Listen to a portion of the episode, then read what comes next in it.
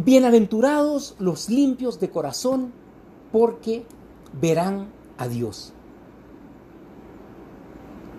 Nosotros hablábamos en la charla anterior que no pudimos concluir de la pureza del corazón, basados justamente en esta pequeña frase que pudiera ser una ejaculatoria que bien nosotros pudiéramos repetirnos constantemente para recordarnos cuál es el verdadero propósito que tenemos en la tierra.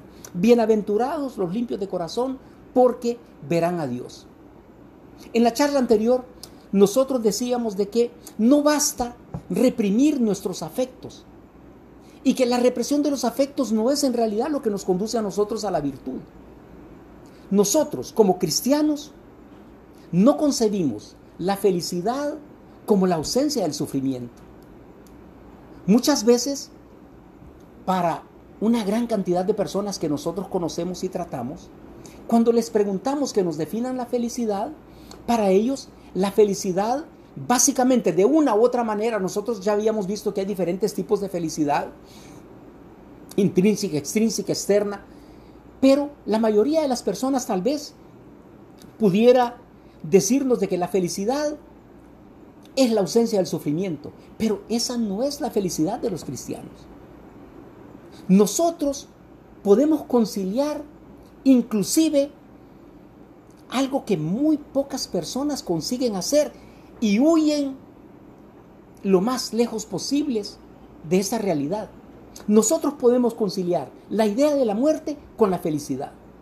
Pocos pueden decir esto en este mundo, porque suena como incompatible que nosotros pensemos que en algún momento nos vamos a morir y que nosotros no vivamos atados a la amargura o a los desenfrenos que este conocimiento a nosotros nos va, nos va a provocar. Nosotros los cristianos podemos pensar en la muerte como el momento tan esperado de verte, Señor, cara a cara. La idea de la muerte para nosotros no es la desaparición completa y total de esto que nosotros llamamos conciencia y que nos hace ser particularmente quien nosotros somos. Entonces, nosotros si concebimos dentro del sufrimiento, podemos concebir la felicidad.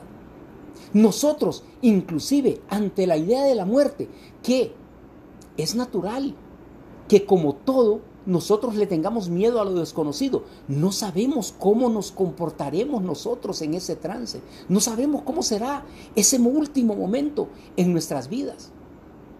Pero lo que sí es cierto que el cristiano consigue percibir la enorme luz que hay más allá. Nosotros decíamos en la lectura del Evangelio que esta fe que nosotros tenemos en este momento, estas certezas que nosotros tenemos son más o menos oscuras en esta vida terrena, más adelante, en el más allá, en la vida eterna, en el cielo, esto se va a convertir en una luz brillante para siempre, para siempre, para siempre.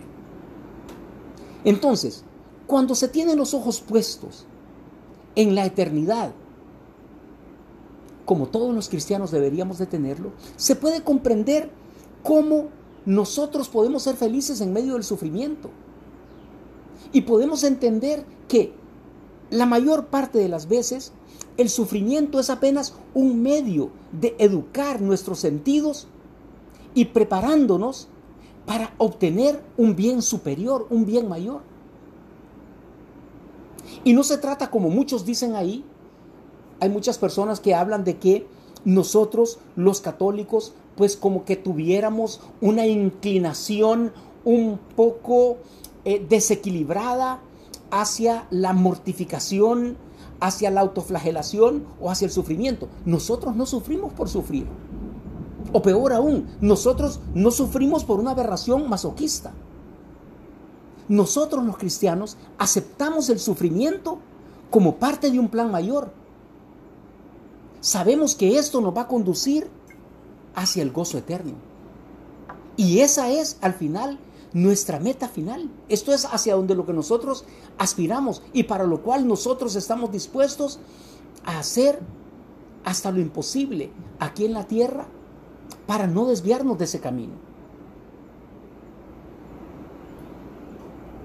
En la charla de el círculo pasado, nosotros habíamos llegado a la conclusión de que la razón es la única facultad que puede eh, eh, eh, adoptar todos los puntos de vista, tanto de nuestros deseos por un lado, que es lo que a nosotros nos apetece, y de las acciones por otro lado, que se nos presentan a nosotros como medios para obtener esos deseos e integrar ambas cosas para poder decidir qué es lo correcto, no para el deseo, no para la satisfacción, sino que para la persona de forma integral. La razón va a escuchar lo que cada tendencia tiene que decir, va a evaluar todas estas voces que bullen en nuestro cerebro en conjunto y va a emitir un juicio de valor si esto es bueno para mí de forma integral como persona o no.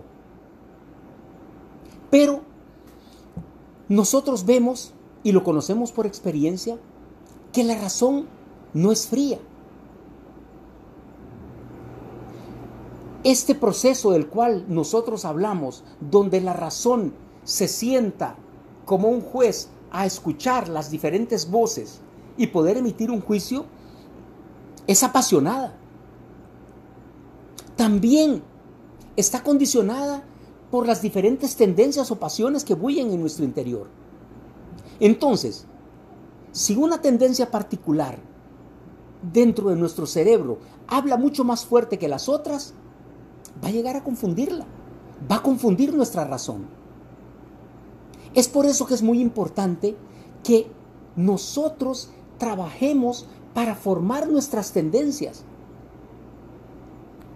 Que nuestras tendencias sean muy templadas, que nosotros seamos una persona muy templada. Así, en vez de que sean estas tendencias obstáculos en nuestro camino, van a ser un apoyo para el juicio de la razón.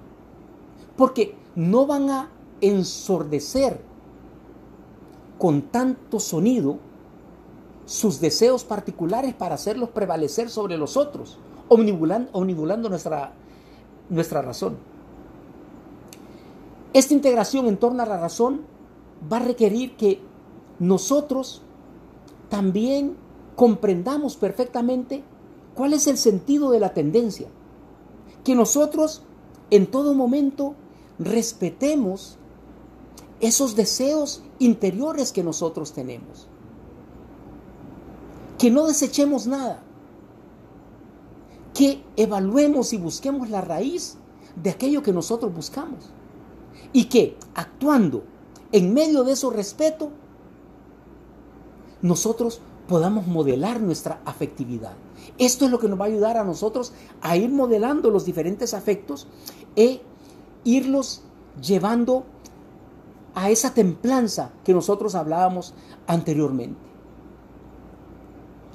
La gula, por ejemplo, nos dice que esta persona que padece este defecto no ha comprendido muy bien el sentido del apetito. No ha asimilado aún a fondo la manera que el placer de comer contribuye al bien integral de la persona. Es parte de nuestros deseos, como decíamos nosotros anteriormente, como todos los deseos que nosotros tendemos, fueron creados y tienden para el bien de las personas siempre y cuando se respeten los diferentes límites de ese bien integral. Esta persona que padece de la gula no entiende claramente de que el deseo y el apetito de comer y ese placer que nos viene satisfaciendo ese apetito contribuye para la salud de la persona. Y esta salud, esta analogía nosotros la pudiéramos aplicar prácticamente a todas las virtudes. Nosotros pudiéramos incluso decir, tocando el tema nuevamente de la castidad que hablábamos de la charla pasada, que cuando nosotros hablamos de la castidad, cuando nosotros diseccionamos en sí en qué consiste, la castidad, vemos que el tema de la sexualidad le afecta apenas de forma secundaria. Que la castidad principalmente tiene que ver con la apertura de nuestro mundo interior. Tiene que ver con la apertura de nuestro corazón a las cosas grandes. Tiene más que ver con la capacidad que nosotros tenemos de, de percibir, de aspirar y de gozarse con aquello que es capaz de llenar el corazón humano. Una persona casta es capaz de conectar afectivamente y disfrutar de todo lo hermoso, de todo lo noble, todo lo genuinamente divertido. Su mirada no va a ser una mirada posesiva, va a ser una mirada de agradecimiento. Su actitud va a ser tal que le va a permitir a las otras personas a su alrededor la libertad de ser. No coartar las libertades de las personas que están a su alrededor, porque no es posesivo. No permite que se despersonalice la relación que lo une con cada cosa y con cada persona. Tiene muy clara cuál es la relación con los diferentes objetos que le sirven de instrumento y con las diferentes personas que llenan su corazón de todos esos sentimientos nobles. Por el contrario, una persona que no es casta tiene una mirada baja. No tiene su mirada puesta en el cielo. Pudiéramos decir que es una persona que camina mirando permanentemente hacia el suelo porque tiene una mirada que no es capaz de recibir. Esta persona solamente es capaz de exigir atención. En realidad ha perdido su capacidad de gozar de las pequeñas cosas de la vida. Ha perdido inclusive su capacidad de gozar de las diferentes relaciones personales porque las ha instrumentalizado solamente para su placer. No es capaz de estar ahí en el momento, de verdad, en cuerpo y alma, con los demás. Se ha perdido la sensibilidad. Las cosas delicadas que otras personas aprecian, a esta persona le van a parecer insípidas. No le dicen nada. Porque esta persona necesita emociones fuertes. Yo solo recuerdo una entrevista que una vez le hicieron a Ted Bundy, este eh, asesino en serie en Estados Unidos, que hablaba cómo él había ido evolucionando. Era hijo de una familia normal. Él lo decía claramente, no, o sea, no busquen esto, lo que yo he hecho, porque cometió realmente verdaderas atrocidades en una familia disfuncional. no era que mi papá no me quería, no tenía problemas con mi mamá. Era un niño normal. Todo empezó con una colección de revistas pornográficas que su vecino tiró en el patio trasero y él las encontró. Y empezó dentro de ese camino, inicialmente satisfaciendo solamente la vista y la curiosidad. Y fue evolucionando y deformándose su cerebro, sus sentimientos, sus sentidos, su capacidad de amar, de tal forma que ya aquello no le satisfacía, hasta llegar al punto de encontrar apenas la satisfacción en los crímenes más aberrantes. Esta es la persona que no es casta. Así se empieza de esta manera. Buscando satisfacer la curiosidad, descuidando la vista más allá de lo debido, hasta llegar a la búsqueda de emociones completamente fuertes que nos hagan reaccionar porque hemos adquirido esa piel paquidérmica. Ya no podemos experimentar las cosas, lo positivo y lo agradable de forma natural. Es por esto que quien vive la castidad como una afirmación gozosa, no va a necesitar de un esfuerzo extraordinario de la voluntad para contener aquellos impulsos sexuales desordenados que se nos vienen de vez en cuando a todos nosotros. Es un punto que todos tenemos que tener claro.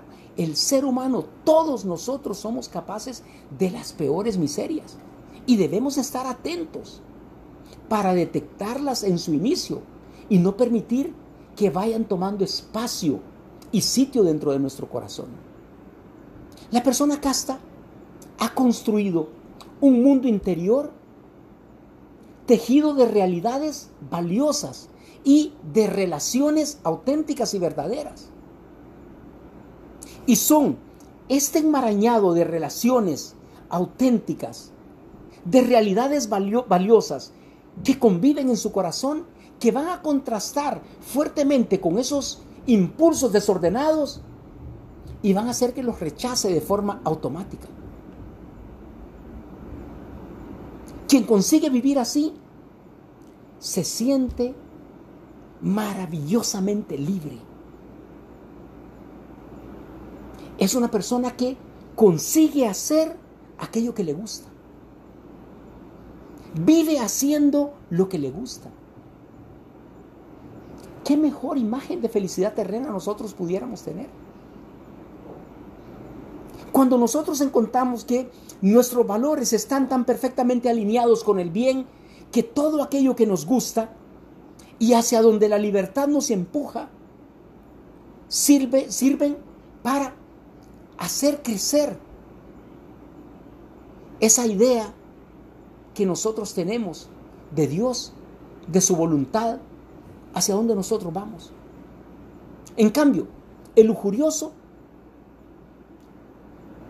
si consiguiese frenar su impulso, se sentiría reprimido. Porque obviamente siente que ha truncado algo que le hace falta para sentir placer. Porque sus placeres están completamente desalineados. Santo Tomás de Aquino nos presenta a nosotros cuatro figuras interesantes de ver siguiendo este tema de la castidad. Él nos presenta al lujurioso, el desenfrenado, el abstinente y el casto. Él decía que el casto y el lujurioso no hay mucho que hablar. Son dos caras de la moneda. Una cara, el casto, es la virtud y la otra cara, el lujurioso, es la cara del vicio. Aquí nosotros tenemos una dicotomía muy clara. Ahora, el desenfrenado, a pesar de no estar consumido por el vicio, no vive rectamente. No está en el camino que le lleva a la superación, que le lleva a construir ese mundo de realidades valiosas, de relaciones valiosas dentro de su corazón. Y aquí nosotros pudiéramos agregar a lo que escribe Santo Tomás que apenas es una cuestión de tiempo para que el desenfrenado se convierte en lujurioso. Porque hacia ahí le llevan sus pasos. ¿Y cuál es la otra figura también muchas veces incomprendida? El abstinente. Como lo indica su nombre, esta es la persona que se abstiene. Él no peca contra la castidad, pero tampoco posee la virtud. Ante las tentaciones, él se limita a reprimir el impulso, pero no disfruta del bien. No disfruta de esa libertad maravillosa de poder hacer lo que le da la gana, porque lo que le da la gana está alineado con el bien. Y es así que nosotros nos encontramos con personas que llevan una vida amargada por no poder entregarse al placer que les gustaría. Porque lo que ellos han creado es una jaula dentro de la cual viven aspirando a una libertad que no pueden gozar porque está llena de perversiones. Vive atado a sus propias cadenas. Bienaventurados los limpios de corazón, porque verán a Dios. Quizás Jesús no quisiera decir con esta frase que los impuros de corazón tendrán prohibido ver a Dios. Porque nuestro Señor y en Él solo habita la bondad. De la misma manera que hacía ver a los ciegos, que hacía escuchar a los sordos. Pero si nosotros seguimos en esta analogía, recordemos nosotros que Bartimeo le grita desesperadamente, se interpone en su camino. Es más, los apóstoles le increpan y le dicen, ¿por qué estás importunando a nuestro Señor? Y le gritaba, Jesús, hijo de David, apiádate de mí. Quiero ver, Señor. Hace falta que nosotros pongamos también de nuestra parte. Entonces, cuando Jesús nos dice, bienaventurados los limpios de corazón, porque verán a Dios, no está creando una prohibición implícita para todos los impuros de corazón. Probablemente lo que pase es que aquellos impuros de corazón no podrán ver nada ahí, donde los de corazón limpio van a poder ver esa belleza indescriptible, llena de matices, que satisface todas las aspiraciones que nosotros tenemos en nuestro corazón.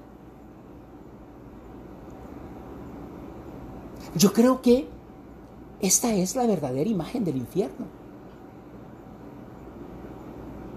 Imagínense ustedes que nosotros estemos presentes en medio de la belleza absoluta, de la bondad absoluta. Que nosotros estemos en ese banquete donde se encuentran todos los manjares que nuestro corazón ha aspirado desde el primer latido y no los podamos ver. Porque tenemos un corazón deforme. Porque ese corazón ha perdido la capacidad de sentir, de ver, de escuchar. Y hemos sido nosotros los que le hemos extirpado sus ojos. En cambio, el limpio de corazón, que ha cultivado esas virtudes, que ha practicado esos valores poco a poco hasta llegar a alinearlos con lo que nuestro Señor quiere, va a poder encontrar ahí esa belleza indescriptible. Y nosotros pudiéramos llevar esa imagen escatológica del fin del mundo, de nuestro juicio particular o universal, a nuestro momento en la tierra, este momento en que nosotros vivimos. Porque esto es lo que pasa día a día con nosotros. Las personas virtuosas son capaces de encontrar a Dios en cada persona, en cada situación ordinaria de la vida. En cambio, aquellas personas que están alejados de las virtudes no sienten su presencia. Y en los momentos en que se les recuerda la presencia de Dios, se encuentran en un momento muy incómodo y desagradable. Porque se encuentran con una acción limitadora de esa pseudo libertad que en realidad es un libertinaje, el que ellos han escogido. La virtud entendida de esta manera, como los bloques básicos para la construcción de un mundo interior de una extrema belleza, no está basada en negarse a los actos desordenados. Decimos que la virtud está constituida de ese montón de bloques que construyen ese mundo interior que nosotros tenemos. Que lo van llenando de esas realidades valiosas. Que nos van dando ese sentido de trascendencia. Que todos nosotros aspiramos. Y cuando nosotros hablamos de la muerte, justamente a lo que nosotros nos aterra es esa visión plana de aquí terminó todo. ¿Qué mutilación más grande decirle al alma que está destinada a vivir eternamente? No importa el comportamiento de esa alma. No importa si es un alma pecadora, no importa si es un alma que se alejó de Cristo por voluntad propia. Todas las almas están destinadas a vivir eternamente. Y el terror que nosotros sentimos ante la muerte es esa falta de fe y esa visión plana, donde nosotros no consideramos esa parte sobrenatural de nuestra alma, que vivirá para siempre. Y entonces, ¿cómo utilizar esos bloques que son las virtudes para construir ese mundo interior? Obviamente nosotros vamos a necesitar evitar todas aquellas cosas que puedan perturbarlo, procurando que en todo momento cuidemos la vista y la imaginación. Ya les comentaba a ustedes el caso de Ted Bundy, cómo empieza. Un niño normal, qué sé yo, no recuerdo la edad en que se ocurrió de 10 11 años de una familia completamente normal, por descuidar su vista, por descuidar su imaginación, se convierte en un monstruo. No podemos permitir nosotros que nuestra imaginación sea, como decía Santa Teresita, la loca de la casa, que sale corriendo desnuda en medio de las visitas en cualquier momento. Que nuestros pensamientos no se dispersen, que no se nublen que nosotros podamos frenar esos pensamientos en el momento en que nosotros miremos que se están desencarrilando. Que nosotros evitemos el ocio porque, como lo dice la sabiduría popular, el ocio es el taller del infierno. Una mente desocupada es el taller del infierno. No caer en esa actitud pasiva de que nosotros cedamos el dominio, que entreguemos el dominio de nuestras decisiones a todos los acontecimientos que suceden por ahí. Que andemos en la vida como un barco sin vela, navegando sin un objetivo, a donde el viento lo quiera llevar. Esa es la manera más fácil de perderse y terminar en un lugar al que nosotros nunca hubiésemos querido llegar. Ahora, esos pequeños bloques de las virtudes nos van sirviendo para crecer en fortaleza. Una fortaleza que nos permita a nosotros mantener el rumbo, inclusive en circunstancias difíciles. Cuando las olas están azotándonos que no perdamos el curso. Mantener esa constancia en esas pequeñas mortificaciones activas o pasivas que nosotros nos encontramos en el trabajo, en la relación con los demás, en nuestros propios gustos,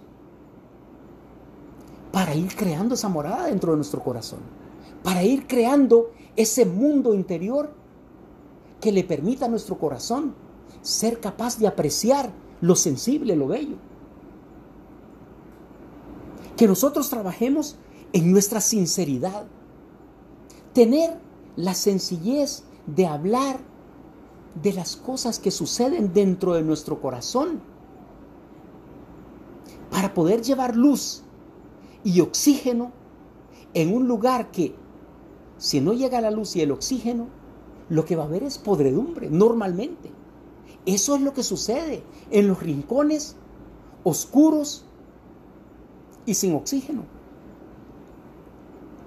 Impedir que nuestros afectos se intoxiquen, que vayan haciendo nuestro corazón cada vez más pequeños. ¿Cómo construimos ese mundo interior? Cuidando nuestras amistades, cuidando todas las relaciones humanas nobles que nos van a ayudar a nosotros nuevamente a construir este mundo. Que no nos aislemos, que no nos encerremos dentro de nosotros mismos. Es ahí un mundo que se convierte muy atractivo y fácil para ese tipo de infecciones que afectan nuestro corazón. Si nosotros practicamos una dedicación sincera a los demás, vamos a asegurar mantener un corazón lleno de luz y de oxígeno. Además, debemos de procurar, como lo decimos y lo hemos leído muchas veces nosotros en nuestro examen, formarnos, buscar la superación personal. Es conveniente para nosotros crear intereses culturales de valor, buscar la buena literatura. ¿Cuántos de nosotros hemos dejado de leer. Y yo les pongo una pregunta. ¿Cuántos libros han leído ustedes en lo que va del año? ¿Se han preguntado ustedes cuántos libros leen ustedes al año? Fomentar la buena literatura también ayuda a nuestro corazón a poder apreciar las cosas bellas y buenas, a poder intercambiar ideas, con otro tipo de pensadores que tal vez están mucho más adelante de nosotros. Cultivar el buen cine, cultivar la música, todas aquellas actividades que nos ayuden a nosotros a desarrollar esa sensibilidad estética que nos va a permitir apreciar el sentido de la belleza. Pero nosotros nos encontramos ahora en el mundo que disfrutamos apenas con películas, a veces con lecturas o videos de alta intensidad que nos provoquen un montón de emociones banales. Obviamente viviendo en este mundo vamos a, vamos a necesitar de, de un esfuerzo extremadamente notable para controlarnos cuando estas emociones entren en resonancia, quiere decir que se, se amplifiquen con las pasiones dominantes que nosotros tenemos. Y mismo que nosotros consigamos mantenerlas, ahí vamos a experimentar lo que nosotros hablábamos, esa represión, esa tristeza, esa angustia, porque es una negación de lo que en realidad nosotros queremos, una mutilación de deseos que fueron puestos dentro de nuestro corazón para nuestro propio bien. Así que nosotros vemos que es mucho más bonito y más eficaz crear un clima interior limpio, luminoso, lleno de afirmaciones.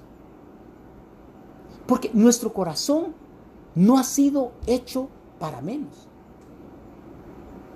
Bienaventurados los limpios de corazón porque verán a Dios.